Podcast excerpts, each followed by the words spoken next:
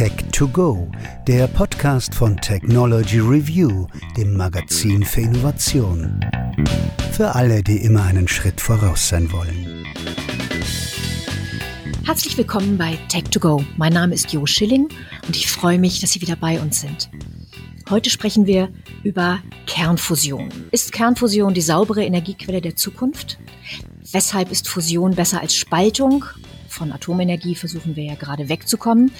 Fusion poppt alle paar Jahre wieder mal auf. Weshalb lohnt es sich jetzt, darüber zu sprechen? Da die Fusionsenergie politisch angeheizt ist, haben wir von den jungen Wilden keinen vor das Mikro bekommen. Aber zum Glück ist mein Kollege Wolfgang Stieler Physiker und inzwischen ausgewiesener Experte in Sachen Fusion. Und ich habe das Vergnügen, heute mit Wolfgang über Fusion zu plaudern. Hallo Wolfgang. Hallo Jo. Als wir das erste Mal in der Redaktion über Fusion gesprochen haben, habe ich gedacht, was will Wolfgang da? Was ist das für eine Spinnerei? Das ist in den 90er Jahren mal hochgekommen, aber gefloppt und das ist ganz klar, Fusion funktioniert nicht. Nur das, woran ich damals gedacht habe, war kalte Fusion. Du sprichst aber von, kann man heißer Fusion sagen? Ich weiß es nicht. Auf jeden Fall von echter Fusion. Und es wäre toll, wenn du das einmal auseinandernehmen könntest und einmal erklären könntest, wovon reden wir jetzt eigentlich überhaupt? Weil ich glaube, dass es nicht nur mir so geht. Okay, äh, ich versuch's mal. Also, der Witz bei der Fusion ist, dass man zwei Atomkerne dazu bringt, miteinander zu verschmelzen. Und wenn man leichte Atomkerne nimmt, dann ist die Bindungsenergie von den verschmolzenen Atomkernen hinterher kleiner, die man benötigt, als bei den einzelnen Atomkernen. Und das bedeutet, da wird Energie frei. Das Problem ist allerdings, Atomkerne bestehen aus Protonen und Neutronen. Protonen sind positiv elektrisch geladen und äh, gleiche Ladungen stoßen sich ab. Das bedeutet, wenn man versucht, zwei äh, Atomkerne mit ihren positiv geladenen Protonen ganz dicht zusammenzubringen, muss man gegen riesige Kraft anarbeiten, die stoßen sich halt ab. Wenn man das Kunststück hinkriegt, sie dicht genug zusammenzubringen, dann schlägt die starke Kernkraft zu, die starke Kernbindungskraft, die Atomkerne auch tatsächlich, die dafür sorgt, dass auch Atomkerne selber nicht auseinanderfliegen. Und dann verschmelzen die miteinander, aber man muss sie halt sehr dicht zusammenbringen. Dann ist diese starke Kernkraft, die nur auf einer sehr kurzen Skala wirksam ist, äh, größer als die abstoßende Kraft äh, der elektrischen Ladung. Ähm, ja, und das ist halt das Problem. Wie kriegt man Atomkerne ganz dicht zusammen? Und bei der kalten Fusion war es so, dass die Forscher, die damals daran beteiligt waren, behauptet haben, dass sie eine Möglichkeit gefunden haben, bei Zimmertemperatur genau das zu erreichen, nämlich dafür zu sorgen, dass Wasserstoffatome so dicht aneinander gepresst werden sozusagen, dass sie bei Zimmertemperatur miteinander fusionieren und deswegen galt das damals auch als so eine irre Sensation, weil normalerweise äh, funktioniert genau das nur unter ganz anderen Bedingungen, wie zum Beispiel, wie sie zum Beispiel im Inneren der Sonne herrschen, bei sehr hohen Temperaturen und sehr hohen Drücken. Mhm. Das heißt, wir sprechen hier im Prinzip vom, von der Umkehrung der Kernspaltung, also wirklich von, von ganz klassischer, sehr energiereicher Atomenergie. Das sehe ich richtig. Ja, bei der Kernspaltung äh, haben wir ja im Prinzip einen ähnlichen Effekt, nur umgekehrt. Wenn du sehr schwere Kerne zerbrichst, dann tritt da auch so ein Effekt auf, dass bei den bei den Bruchstücken halt äh, die Bindungsenergie für die Bruchstücke kleiner ist als die gesamte Bindungsenergie für den, für den großen Kern. Und das bedeutet, auch dabei wird Energie frei. Äh, das ist der sogenannte Massendefekt, hat Einstein damals in seiner Relativitätstheorie vorhergesagt. Und weil das so ein schöner atomarer Effekt ist, ist die Energie, die man dabei gewinnen kann, tatsächlich relativ groß.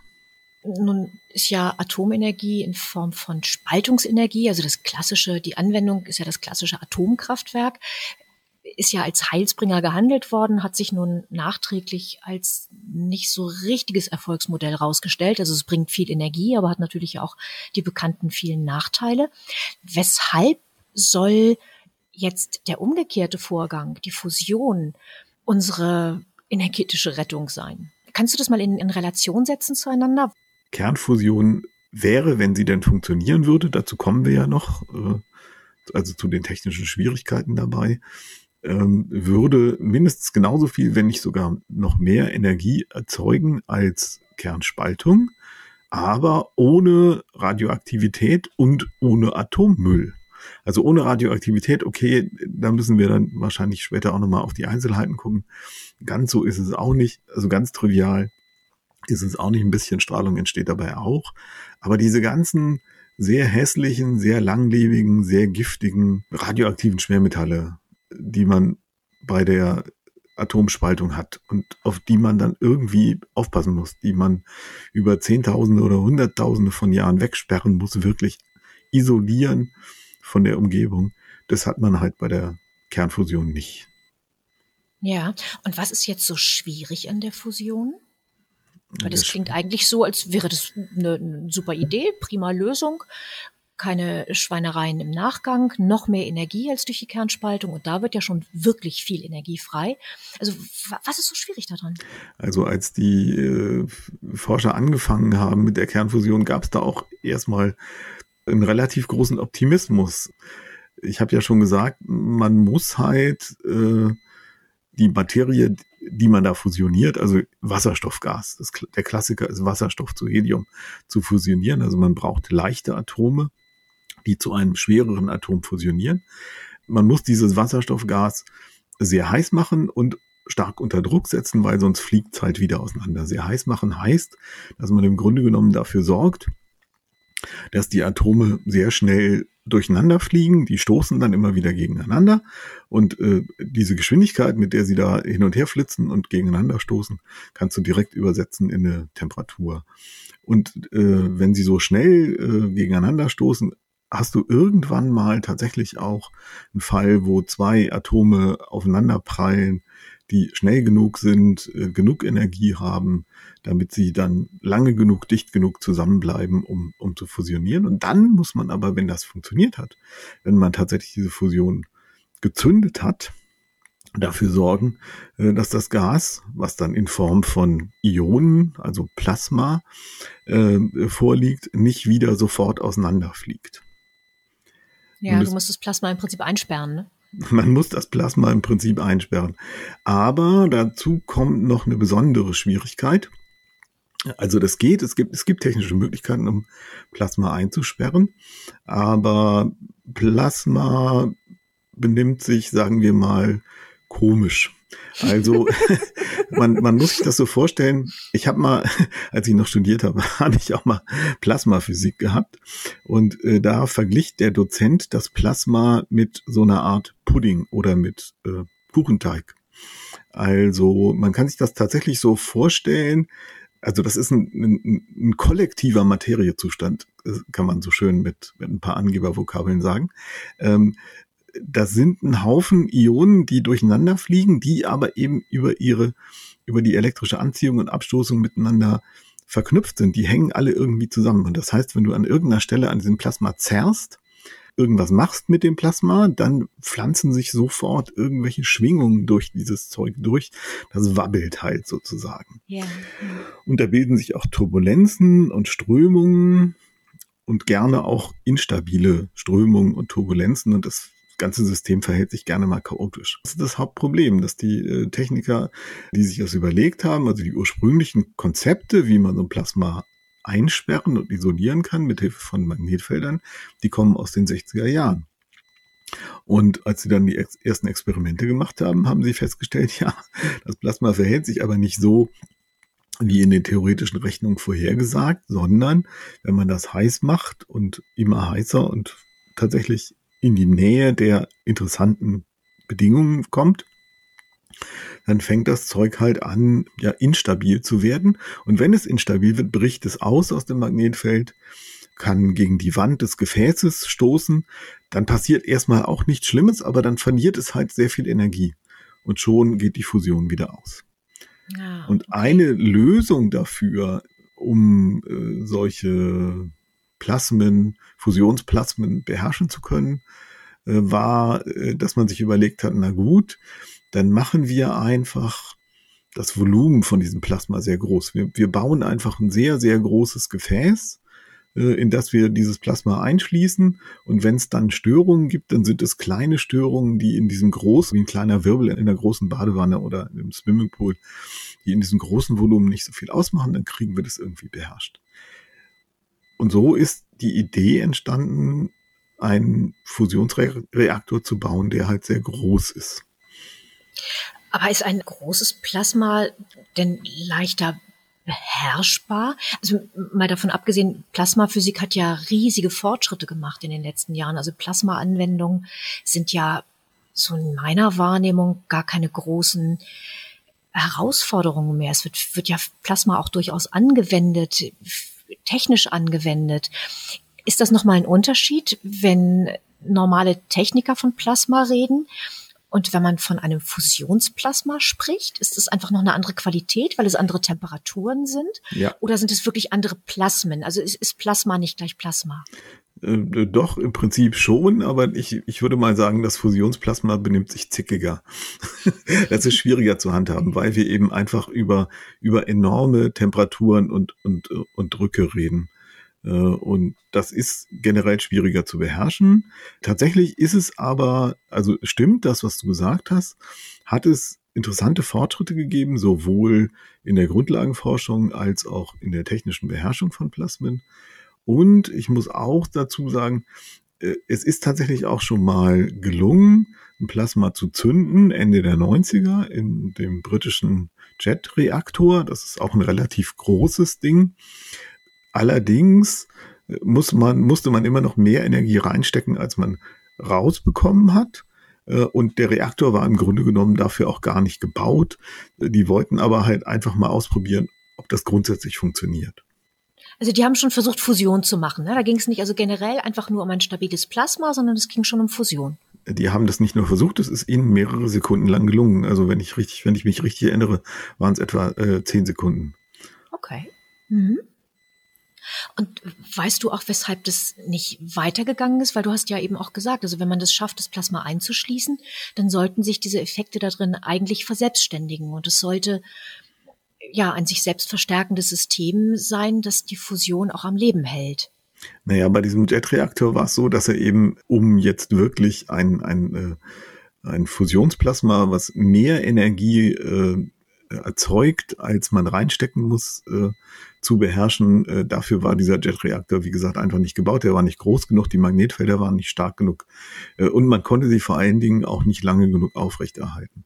Und das halt, halt die Idee, diese ganzen technischen Randbedingungen sozusagen äh, nachzurüsten, eben in diesem großen ITER-Experiment, in diesem großen internationalen Forschungsreaktor, der äh, im südfranzösischen Cadarache jetzt gebaut wird. Allerdings ist es eben auch ein Riesenprojekt. Es ist so ein bisschen mondlandungsmäßig, nur viel, viel, viel langsamer. ja, ja, über ITER reden wir gleich noch. Während du eben erzählt hast, ist mir eine Frage gekommen. Äh, die würde ich gerne ganz kurz noch ansprechen, damit ich sie auf keinen Fall vergesse. Du hast gesagt, die Idee ist, dass dieses Plasma sich im Prinzip verselbstständigt, dass ein sich selbst verstärkendes System wird, in dem die Fusion immer weitergeht. Wenn ich jetzt so ein Plasma habe, das sowieso schon zickig ist, weil ein Fusionsplasma, das sehr groß ist, damit es überhaupt stabil bleiben kann. Und wenn das auch noch anfängt, ein Eigenleben zu entwickeln, ist das überhaupt steuerbar? Ist es nicht, führt es nicht zwangsläufig dazu, dass dieses Plasma, wenn sich das selber ernährt und die Fusions Kraft immer größer wird, dass das irgendwann einfach mal Boom macht? Nein, das ist, also zumindest theoretisch ist es beherrschbar, das ist die große Hoffnung. Und die Gefahr ist nicht, dass es Boom macht, sondern die Gefahr ist, dass es einfach wieder ausgeht. Also instabil wird es hauptsächlich in den Randregionen und da verliert es Energie und wenn, wenn so ein Fusionsplasma halt Energie verliert, dann geht es ratzfatz wieder aus.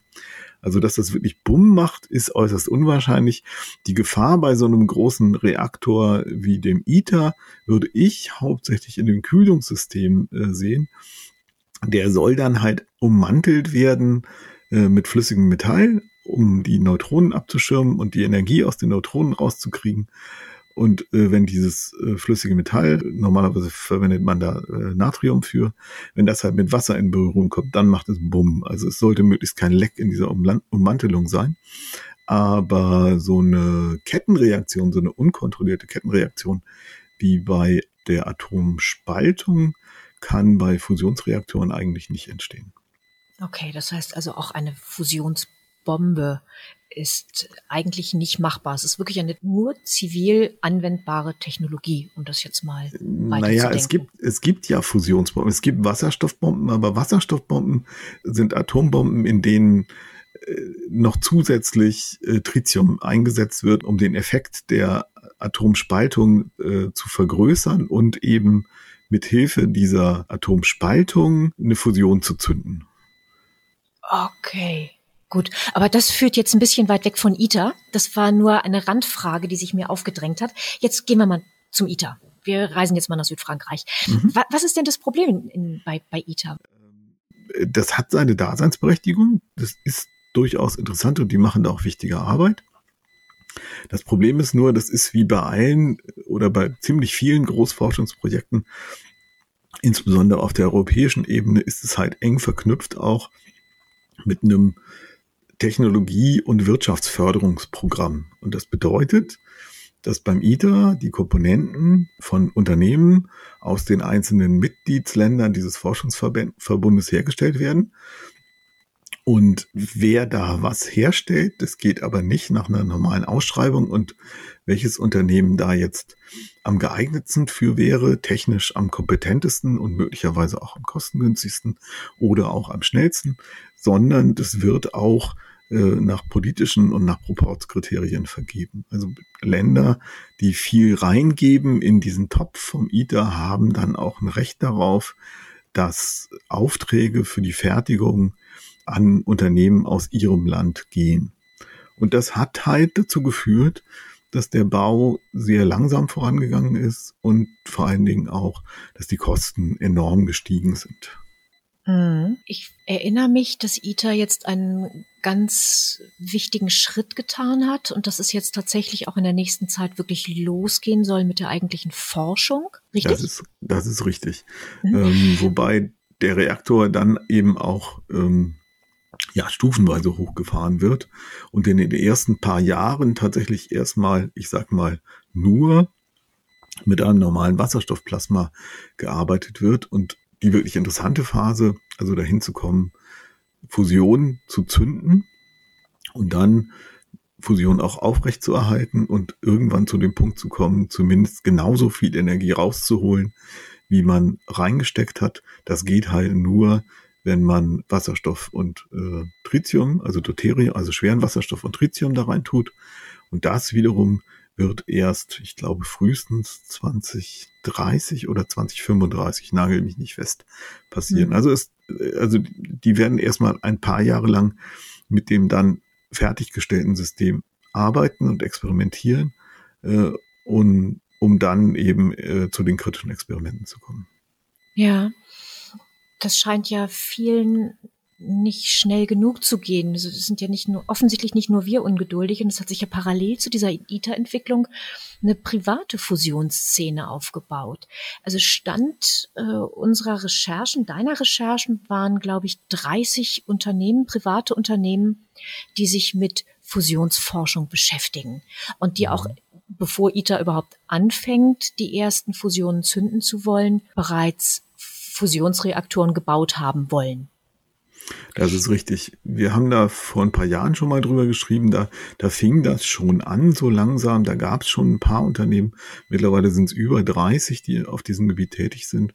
Ja, und die profitieren einfach davon, dass sich zum einen eben die Technik weiterentwickelt hat, dass es mittlerweile mehr und besseren Computercode gibt, um ähm, zum Beispiel sowas wie Plasmen zu simulieren Sie profitieren auch von neuen technischen Möglichkeiten wie Hochtemperatursupraleitern, die es vorher nicht gegeben hat. Ja, und äh, zum Teil eben auch von recht interessanten technologischen Ansätzen, Ideen auf einem anderen Weg äh, zu einem Fusionsreaktor zu kommen, die es äh, in der, ich sag mal, akademisch geförderten Forschung halt nicht geschafft haben, die als zu exotisch galten. Was machen die denn konkret anders als die Wissenschaftler bei ITER. Und wenn ich für einen Fusionsreaktor ja diese unglaubliche Infrastruktur brauche, die ITA aufbaut, wie können sich dann kleine private Unternehmen wirklich vornehmen, selber so etwas aufzubauen, selber so etwas zu entwickeln? Also offensichtlich sind ja diese großen Strukturen nötig. Also, hm. Verstehst du meine, meine, ja, das meine Irritation. ja, ja, ja, das habe ich, das habe ich zum Beispiel die Macher von äh, Tokamak Energies vor ein paar Jahren, in, in, die sitzen in, in, in äh, Oxford, in der Nähe von Oxford auch gefragt. Und deren Antwort war ja, also, äh, dass man äh, immer größere Anlagen bauen muss, um so ein Plasma zu beherrschen, das war halt ein Stand der der Forschung und ein Konsens in der Forschung, der mittlerweile überholt ist. Also es gibt ja neue technische Möglichkeiten, es gibt neue Ideen, neue Berechnungen, äh, nach denen es auch möglich ist, kleine Anlagen zu bauen, zum Beispiel eben mit äh, supraleitenden Spulen, die sehr viel höhere Feldstärken, magnetische Feldstärken erzeugen können als konventionelle Spulen. Und diese technischen Möglichkeiten gab es, als man den ITER konzeptioniert hat, einfach noch gar nicht. Und deswegen haben die halt angefangen, privates Geld zu sammeln, um so kleine Anlagen zu bauen, die sie dann eben auch schneller weiterentwickeln können. Das ist eben der Vorteil davon. Wenn du so ein Riesending baust, wo du 20 Jahre brauchst, um die Anlage fer fertigzustellen, muss man sich vorstellen.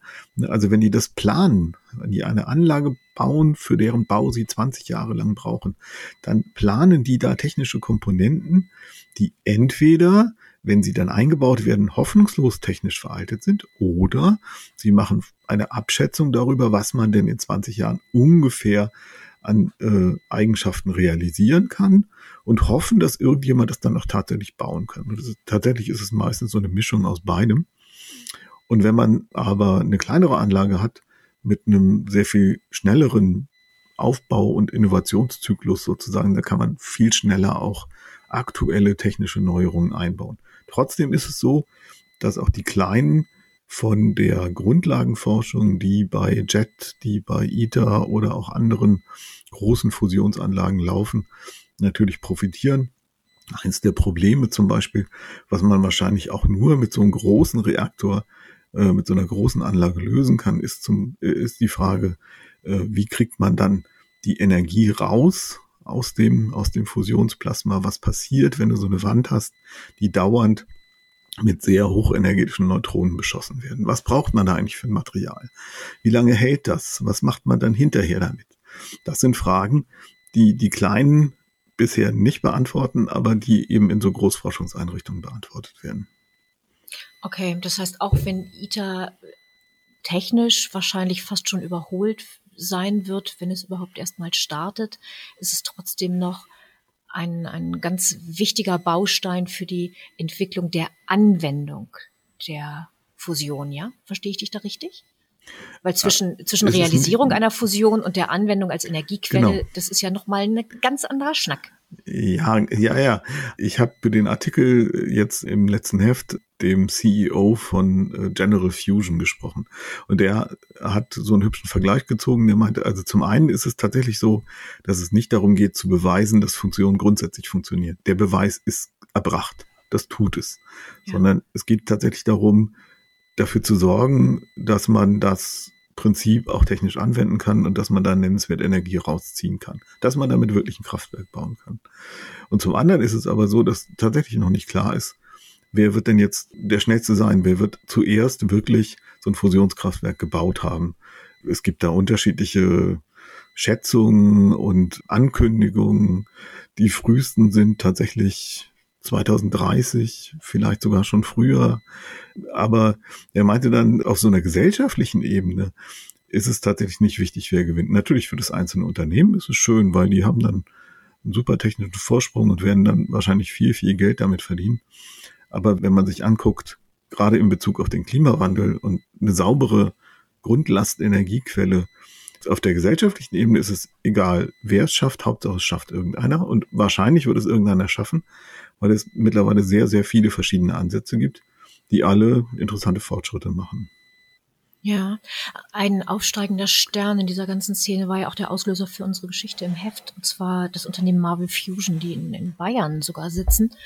Und äh, die gehen ja auch tatsächlich einen, einen ganz anderen Weg als ITER und wohl auch viele andere. Also ich, ich weiß nicht, was die anderen kleinen Unternehmen alles für Technologien anwenden, aber der Klassiker ist ja die Verschmelzung von Deuterium und Tritium, also einfach von zwei schweren Wasserstoffatomen zu Helium und Neutronen. Aber die Marvel Fusion Leute gehen ja einen sehr unorthodoxen Weg. Kannst du davon mal erzählen, was die machen, warum die der Meinung sind, das funktioniert, obwohl das sonst keiner denkt? Ist das, ist das Außenseiterspinnerei oder ist das einfach mutig? Kannst du da mal? Das war natürlich die spannende Frage für unseren Artikel. Ist das tatsächlich realistisch? Ist da was dran? Oder versuchen die jetzt nur Webperware im weitesten Sinne zu verkaufen und äh, Geldgeber davon zu überzeugen, zu investieren, aber das wird dann doch nichts. Ähm, das ist was, was Marvel Fusion macht, ist aus zwei Gründen bemerkenswert. Das eine war, äh, dass sie gesagt haben, wir machen Laserfusion.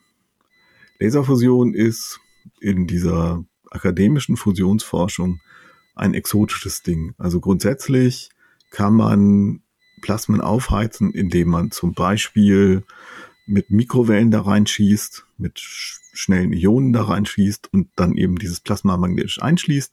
Dann macht man es immer heißer und irgendwann fusioniert es. Ähm, und die zweite prinzipielle Möglichkeit ist, ähm, ein kleines Kügelchen zu nehmen, das ähm, man füllt mit Deuterium und Tritium und dann von allen Seiten gleichzeitig äh, mit Lasern drauf zu schießen. Dann verdampft diese Hülle und durch den Rückstoß bei der Verdampfung wird das Innere von diesem Kügelchen sehr stark komprimiert und dadurch aufgeheizt und wird sehr heiß. Und dann entsteht für kurze Zeit in diesem Kügelchen auch eine Fusion. Das ist die Idee der Laserfusion. Ganz tatsächlich kurze Zwischenfrage. Gibt es äh, kurze Zwischenfrage. Dann, dann habe ich dieses Kügelchen aber nicht in ein Plasma eingebettet, sondern in diesem Kügelchen entsteht das Plasma und damit war's das? Oder wie? wie? Ja. Okay. Genau, und ja. welchen Weg geht ITER? ITER geht aber den Weg über das große Plasma. ITER geht den Weg über das große Plasma, das magnetisch eingeschlossen ist, genau. Genau, magnetisch eingeschlossen. Das heißt, ich habe ein Plasma aus Deuterium und Tritium, dann, aber ein Plasma aus Deuterium und Tritium und das wird so weit erhitzt, dass dieser gesamte Reaktorinnenraum anfängt zu fusionieren. Und wenn er leer genau. ist, ist er leer. Ja. Mhm, okay. ja. Aber Gut. das dauert ziemlich lang. Äh, ja, ja, aber also, gehen wir nur grundsätzlich, also die einen Marvel Fusion äh, sagt, wir gehen über äh, kleine Kügelchen, über glaube, du hast die Targets auch äh, genannt genau. im, im, Artikel.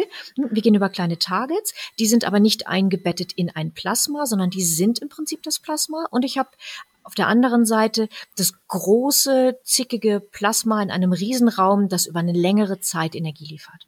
Genau, und die Idee ist, also wenn man Laserfusion machen will und diese kleinen Kügelchen nehmen, dann muss man sich das vorstellen wie, ja, wie ein Verbrennungsmotor. Das heißt, ich schieße dauernd kleine Kügelchen rein, schießt dann mit dem Laser drauf, äh, sorgt dafür, dass die implodieren und dass dann Plasma entsteht, was schnell viel Energie freigibt und dann kommt das nächste Kügelchen, das nächste und das nächste und das nächste. Und wenn ich das schnell genug hintereinander mache, dann kann ich da kontinuierlich relativ viel Energie rausziehen. Das Problem ist nur, das hat bisher in dieser Art noch keiner geschafft und es ist aber nicht so, dass äh, das jetzt niemand versucht hätte in den USA gibt es eine Großforschungseinrichtung, die hängt eng mit dem Militär zusammen, die National Ignition Facility. Und die versuchen das seit ungefähr zehn Jahren, nämlich mit einem riesengroßen Laser, der dann aufgeteilt ist auf viele verschiedene Strahlen, 192 Strahlen in so einer Brennkammer, schießen die auf so ein Target drauf und versuchen, eine Fusion zu zünden. Und das hat bisher nicht geklappt. Und da war für mich natürlich die erste Frage, warum glauben Sie denn, dass Sie das können? Dann kommt noch was dazu, äh, was Marvel Fusion angekündigt hat, ist noch schwieriger als diese Fusion mit Deuterium und Tritium. Die nehmen einen anderen Fusionsprozess, nämlich Protonen und Bohrer. Das ist auch ein Prozess, der in Sternen normalerweise abläuft. Der hat einen großen Vorteil, dass da hinterher keine Neutronen frei werden, sondern äh, Alpha-Teilchen. Der hat aber den Nachteil, dass um das hinzukriegen, man äh, Temperaturen braucht, die nochmal hundertmal höher sind äh, als das, was man im ITER brauchen würde. Und das fand ich schon eine steile Ansage, dass die gesagt haben, das kriegen wir hin. Jo, das ist selbstbewusst. Mhm. ja, und das war natürlich die Frage, wie, wie kriegen die das hin? Und deren Idee ist zu sagen, wir verwenden einen extrem kurzen, extrem steilen Puls, also einen Laserpuls, der ja sehr, sehr, sehr kurz ist. Also wir reden über 10 hoch minus 12, 10 hoch minus 15 Sekunden. Also unvorstellbar kurze Zeiträume. Und weil dann die Intensität dieses Laserpulses in sehr kurzer Zeit sehr, sehr schnell ansteigt, passieren so ein paar Nicht-Gleichgewichtseffekte.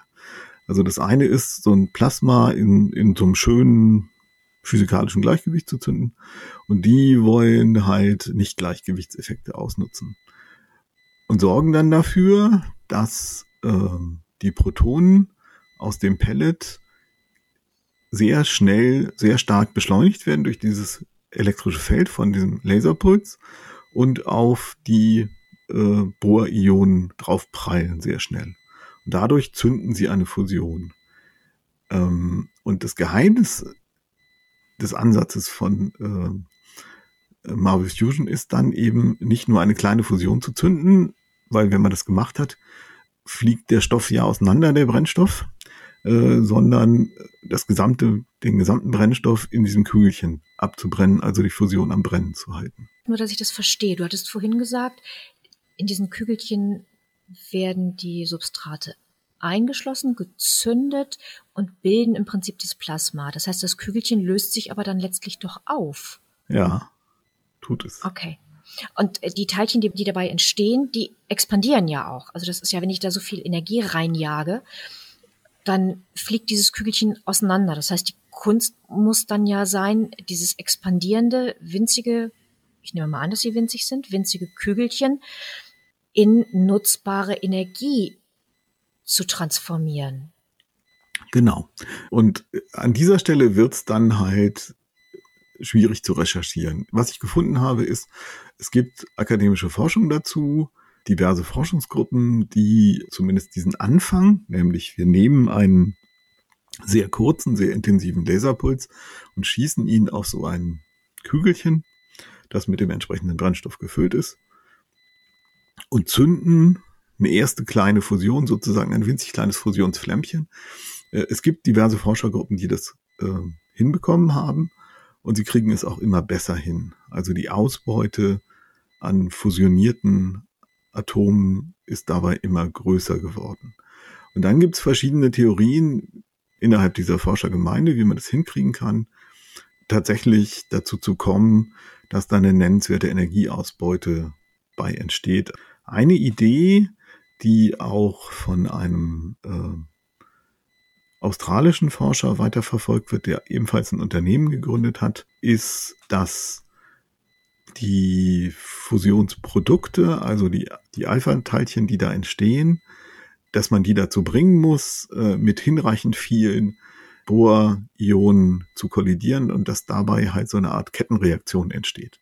Dann gibt's wieder eine Fusion, dabei entstehen wieder Alpha-Teilchen und wenn man dafür sorgt, dass immer mehr als ein Alpha-Teilchen eine neue Fusion auslöst, wenn man, wenn man so eine Bedingung hinkriegt, ähm, dann kann man halt sozusagen so eine, so eine Mini-Kettenreaktion zünden, solange bis halt der Brennstoff alle ist. Aber das ist bisher nur Theorie. Das ist bisher nicht gelungen. Und was Marvel Fusion sagt, ist, dass sie die Pellets, also die, die, äh, die Kügelchen, in denen der Brennstoff drin ist, dass äh, sie dafür eine spezielle Nanostruktur haben, die dafür sorgt, dass die Atome in dem Pellet, in dem Target nicht einfach nur auseinanderfliegen und jedes macht sozusagen, was es will, sondern in einem kollektiven Quantenzustand sich befinden, wo dann die Fusion äh, leichter stattfinden kann, indem sie den Tunneleffekt der Quantenmechanik ausnutzen. Okay, das heißt, sie umgehen also diese Expansionseffekte. Ne, sie, sie, sie versuchen, die, diese Kugel zusammenzuhalten. Genau, aber ja. da, aber, aber wie genau, äh, kann ich leider nicht sagen. Das, Dazu gibt's ja. mittlerweile auch noch keine Veröffentlichung von Marvel Fusion. Äh, weil sie sagen, naja, das ist jetzt äh, Intellectual Property, das ist unser, unsere Kernkompetenz sozusagen, äh, das verraten wir nicht. Was ich sehr gut verstehen kann, es sei ihnen gegönnt, wenn sie es dann schaffen. Hm. Naja, das ist ja immer so ähm, eine schwierige Frage. Also wir haben das ja öfter mal mit, ähm, ich sage mal, sehr weitreichenden ja, Behauptungen von, also nehmen wir mal an, ich, ich entwickle eine neue Technologie und ich, ich entwickle tatsächlich einen neuen Quantenchip sozusagen und äh, behaupte dann, und, ja, und der ist tatsächlich äh, schneller als alles, was man an konventionellen Chips bauen kann. Dann muss ich das natürlich irgendwie belegen, durch ein praktisches Experiment. Äh, und am besten ist natürlich auch, äh, wenn ich eine überzeugende Erklärung dafür liefern kann. Und eine Möglichkeit ist, äh, eine überzeugende Erklärung zu liefern, ist halt eine wissenschaftliche Veröffentlichung zu schreiben, die dann von anderen Wissenschaftlern geprüft wird, die sagen, ja, das ist kein Humbug. Aber damit verrate ich natürlich, wie ich es mache und ermögliche meinen Kon Konkurrenten das auch nachzubauen. Das ist richtig. Der Weg, den äh, Marvel Fusion jetzt gegangen ist, ist, dass sie es halt intern wissenschaftlich haben prüfen lassen, haben halt ein wissenschaftliches Beratergremium, was auch recht hochkarätig besetzt ist, muss man sagen das wiederum dann halt Gutachten geschrieben hat, die potenziell interessierten Investoren vorgelegt worden sind. Und da es ja sich offensichtlich nicht um ein öffentlich gefördertes Projekt handelt, ist es ja auch deren gutes Recht, ihr Know-how zu behalten. Also ich finde, das ist nur legitim, wenn man sich schon die Mühe macht, eine solche Technologie zu entwickeln und es ihnen gegebenenfalls wirklich gelingt, Fusion zu realisieren. Und sie haben das aus eigener Kraft geschafft und nicht auf Basis eines EU oder was für auch eines Projektes immer, dann äh, ist es ja auch nur recht und billig, wenn sie die Lorbeeren für ihre Forschung erstmal ernten können. Das ist natürlich völlig richtig, aber es ist äh, für unser einen natürlich dann immer wieder ein bisschen bedauerlich, ja. äh, an so eine IP-Grenze, sage ich mal, zu stoßen. Klar. Das ist immer schade. Aber wenn man erstmal also, überhaupt das Wort Tunneln in den Mund nehmen kann und Quanteneffekte, dann ist man immer erstmal auf der richtigen nee, Seite. Hört, hört sich, hört sich immer Fall gut an. cool an. Genau. Äh, und tatsächlich ist es auch so, wie gesagt, dass äh, der wissenschaftliche Beirat und, und die Forscher, die sie da am Start haben, ja, das ist schon, da, da sind schon interessante Namen dabei. Das ist also die natürlich interessante Namen für Fachleute. Ne? Also ich kann jetzt mhm. nicht äh, mit Namen um mich werfen und alles äh, erstarrt vor Ehrfurcht, weil äh, diese Leute in der Regel keiner kennt, außer in dieser kleinen Forscher-Community. Ja, aber das reicht ja auch. Sie sollen ja auch gut sein und nicht prominent. Die haben auch ziemlich, ziemlich ambitionierte äh, Pläne. Ne? Also ich glaube, innerhalb der nächsten Jahre wollen die schon die ersten Fusionen realisiert haben, wenn mich das nicht täuscht. Ja, also ähm, der Dreh- und Angelpunkt, äh, wie ich gerade schon gesagt habe, wäre natürlich ein Experiment, in dem man zeigen kann, äh, dass das, was sie da theoretisch berechnet haben, auch praktisch funktioniert. Also dass sie tatsächlich nicht nur so einen kleinen Funken zünden können, sondern eine Fusion so lange aufrechterhalten, dass nennenswerte Teile von so einem Pellet tatsächlich auch abbrennen, dass da nennenswert Energie rauskommt. Um das zu realisieren, brauchen Sie aber einen Laser, der mit einer großen Intensität einen sehr kurzen Puls erzeugt. Solche Laser gibt's nicht von der Stange zu kaufen. Die müssen dafür halt ein eigenes Forschungszentrum bauen. Und das dauert nach deren Auskunft ungefähr fünf Jahre. Wenn sie sich denn mal auf einen Standort für dieses Forschungszentrum geeinigt haben. Ich hatte gelesen, ursprünglich bin ich aufmerksam geworden auf Marvel Fusion im letzten Jahr äh, davon, dass sie einen Standort in, in Bayern, in Penzberg im Auge hatten, aber das hat sich mittlerweile zerschlagen. Es gibt andere Alternativen, wo genau wollte Marvel Fusion aber nicht sagen. Und eine endgültige Entscheidung ist im Moment, soweit meines Wissens, auch noch nicht gefallen. Ja, also wir reden ja von, von Femtosekundenlesern und Femtosekundenleser. Wir reden von genau. Femtosekundenlesern mit sehr, sehr großen Leistungen. Genau, aber die entwickeln sich ja kontinuierlich fort. Also der erste Femtosekundenleser, ich weiß nicht, wann der gebaut wurde, aber ich kann mich noch gut dran erinnern, an den Hype, den das ausgelöst hat. Und das war wirklich ein, ein Wahnsinnsdurchbruch.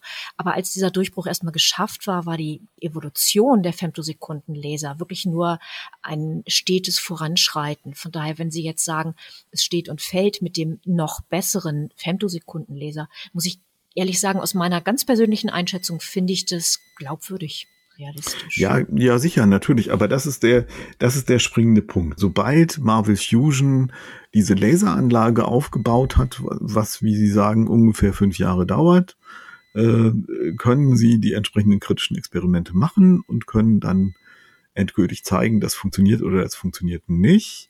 Und dann wiederum in, sagen wir mal, ungefähr noch weiteren fünf Jahren könnten sie tatsächlich eine Demonstrationsanlage für ein tatsächliches Kraftwerk gebaut haben. Also wo man dann ne, eine, ein Pellet nach dem anderen reinschießt und äh, tatsächlich auch die Energie, die in der Fusion frei wird, in Form von elektrischer Energie gewinnt. Das muss man dann ja natürlich auch nochmal zeigen, Na, dass klar. man das kann. Aber das klingt grundsätzlich erstmal spannend und klingt so, als würde es sich lohnen, da in ein paar Jahren nochmal hinzuschauen. Oder auch zwischendurch immer mal zu gucken. Ich bin sehr gespannt. Insgesamt tut sich halt in dieser Fusionsszene eine ganze Menge, immer mal wieder, hier und da und dort. Ich habe ja vorhin erwähnt, dass ich mit dem CEO von General Fusion gesprochen habe äh, für diesen Die Artikel. sind auch ziemlich um, weit, ne? Ja, hm? Um, um äh, eine Einschätzung zu bekommen, was tut sich denn im Rest der Szene. Und auch General Fusion äh, ist ein kanadisches Unternehmen, die Schockwellen verwenden, mechanische Schockwellen, um so ein Plasma zu komprimieren und aufzuheizen, behauptet, dass sie vor kurzem zumindest in einer Prinzip-Demonstrationsanlage Fusion erzielt haben. Also da passiert verblüffend viel. In den USA gibt's eine starke Unterstützung, auch öffentlich zu fördern, dass diese kleinen Reaktoren gebaut werden. Es gibt einen Spin-off vom MIT, Commonwealth Fusion Systems, die auch so einen kleinen sphärischen Tokamak-Reaktor bauen wollen. Die behaupten auch, dass sie in zehn Jahren, also um die 2030 fertig sind. Ja, ich bin sehr gespannt. Hm. Ich auch. Es ist so ein, so ein Running Gag. Fusion jetzt aber wirklich. Und, vielleicht jetzt aber wirklich. Aber auf einen Punkt würde ich gerne mal zu sprechen kommen. Wir haben ja immer wieder mal zwischendurch so angetäuscht, was da eigentlich so alles fusioniert, was dabei rauskommt. Da äh, sind Neutronen gefallen, es sind Alpha-Teilchen gefallen. Wie ist das mit der Radioaktivität? Das ist ja nun der große Pferdefuß der gesamten Atomenergie eigentlich. Oder zumindest der Spaltung, so wie wir sie ja kennen. Hast du ja eben auch schon angesprochen, die Problematik. Was kommt da bei der Fusion auf uns zu? Ja, also wie ich vorhin schon gesagt habe, bei der äh, Fusion von schwerem Wasserstoff äh, und, und sehr schwerem Wasserstoff, also Deuterium und Tritium. Ähm, sagt man sehr schwerer Wasserstoff? Schwer. naja, also Schwer und Deuterium noch und schwerer, Genau. und schwer und noch schwerer, also Deuterium und Tritium, äh, wird fast die gesamte Energie frei in Form von sehr schnellen Neutronen. Die pfeifen da halt raus. Die sind dann über und die tragen ganz viel der Energie, die frei wird in der Fusion, mit sich. Und um diese Energie zu nutzen, muss man diese Neutronen irgendwie einfangen und abbremsen. Das geht aber nicht so einfach, weil Neutronen halt elektrisch neutral sind. Die sind einfach nicht elektrisch geladen und sind sehr schwer einzufangen und abzuschirmen. Die Ja, werden dann einfach mal überall durch, ne? Die pfeifen überall durch, genau. Und die werden dann halt in speziellen äh, Abschirmwänden aus in der Regel einem leichten Material äh, eingefangen, äh, das dann auf diese Weise in, Blankets, äh, das dann auf diese Weise heiß wird, weil die Teilchen dann eben, wenn sie an Atomgitter, an die anderen Teilchen Materie äh, dieses Blankets stoßen, ihre äh, Bewegungsenergie abgeben. Das Material wird sehr heiß. Und äh, diese Wärme wiederum wird dann von einem Kühlmittel abgeführt. Ich habe vorhin schon gesagt, in, wahrscheinlich flüssiges Natrium äh, und dann über einen Wärmetauscher an eine Turbine abgegeben. Und da wird dann Strom erzeugt. Und das hat halt zum einen den Nachteil, dass das Material der Wände diese Blankets durch diesen ständigen Neutronenbeschuss äh, radioaktiv wird. Das wird aktiviert. Die radioaktiven Isotope, die dabei entstehen, sind nicht so irre langlebig wie Atommüll.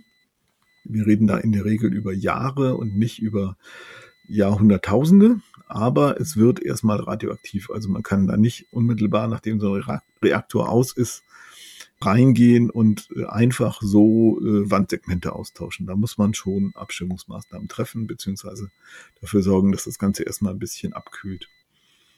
Der zweite Nachteil bei der äh, äh Fusion in, in diesen großen Reaktoren, in äh, ITER etc., also Deuterium und Tritium, ist Tritium. Tritium ist ein Wasserstoffisotop, äh, was künstlich erzeugt werden muss, erbrütet und was auch verwendet wird äh, in Atomwaffen, um Atomsprengköpfe äh, zu boosten in kleinen Mengen oder eben auch um Wasserstoffbomben herzustellen. Und das bedeutet, das ist ein militärisch sehr interessantes Material für Atommächte.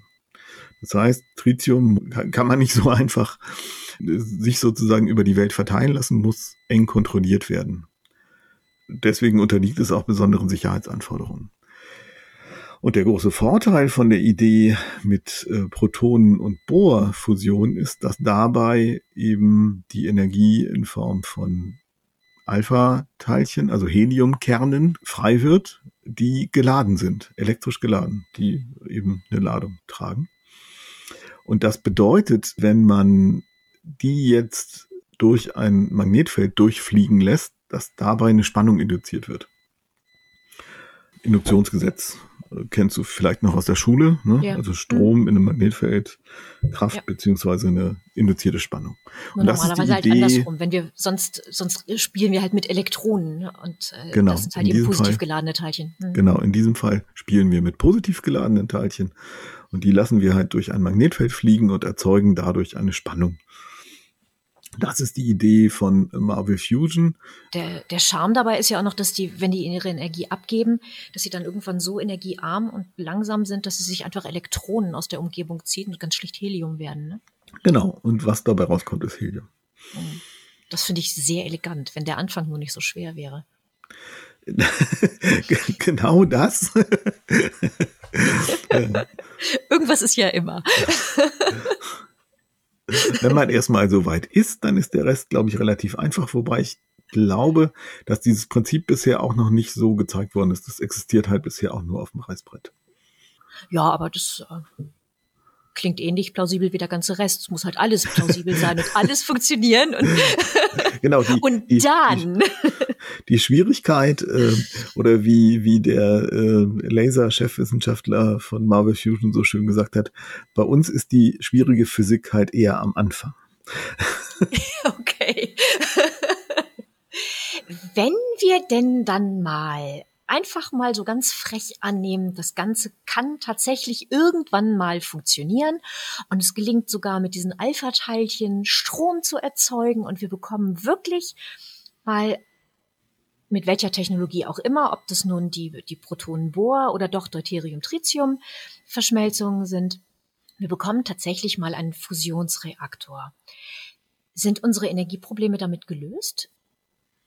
Ich glaube, wenn Fusionskraftwerke wirklich funktionieren, wäre das nicht einfach nur noch eine weitere Grundlastvariante, die erneuerbare Energien unterstützen könnten, sondern das könnte einen ziemlich großer, großen Teil unserer Energieversorgung tatsächlich abdecken. Hm. Ja, man muss aber natürlich immer ein bisschen aufpassen und sich nicht von diesem Technikoptimismus davon tragen lassen. Ich erinnere mich auch noch, dass es in den 50er, 60er Jahren tatsächlich in der ersten Euphorie über die mögliche zivile Nutzung der Atomkraft auch wunderbare Pläne gab. Kleine Atomanlagen für jedes Haus, Atomautos, Atomraketen, also jetzt nicht Atomraketen im Sinne von Interkontinentalraketen, sondern atomgetriebene Raketen für Kontinent, Kontinent Lufttransport zu bauen. Alles mit Atom und unerschöpfliche Energiequelle und natürlich auch billig, kostet überhaupt nichts mehr. Und damit ein neues Zeitalter des Überflusses zu schaffen das ist immer ein schöner Traum. In der Realität muss man tatsächlich ja dann relativ große, sehr komplexe Anlagen bauen. Irgendjemand muss das tun. Irgendjemand will auch damit Geld verdienen. Trotzdem, ja, ist es überhaupt eine Möglichkeit. Super. Hoffentlich. Ja, ich danke dir sehr, Wolfgang. War super spannend. Also, also ich, doll. Die, die US-Kollegen haben ja kürzlich nochmal wieder so einen Text veröffentlicht, in dem es um äh, Technikoptimismus ging. Und ich glaube tatsächlich, da hatten Sie recht. Also wenn wir uns angucken, wie die momentane Situation ist und was wir hier alles an Problemen haben. Wir hatten jetzt über ein Jahr die Pandemie, wir haben Klimawandel, wir haben wachsende internationale Spannungen, dann kann man entweder nur verzweifeln oder sagen, okay, also wenn Optimismus, dann jetzt.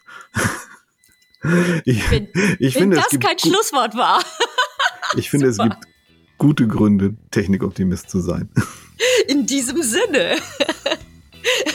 Auch an unsere Hörer. Schön, dass Sie dabei waren. Ich hoffe, Sie teilen unseren Technikoptimismus und hatten Spaß an dieser Folge. Ich sehr. Und wenn Sie noch mehr über das Thema erfahren möchten oder wenn wir Sie neugierig auf unsere Sicht auf die Welt von morgen gemacht haben, lesen Sie uns. In unserer aktuellen Ausgabe nehmen wir neues Essen, New Food in den Fokus und schauen uns an, was hinter Kunstfleisch und anderen Alternativen zu traditionellen Lebensmitteln steckt. Wir nehmen Sie mit in die Welt der Kunst und schauen uns an, was Digitalisierung in Museen leisten kann. Wir erklären Ihnen, wie schwimmende Windräder auf dem Meer in ganz neue Dimensionen vorstoßen.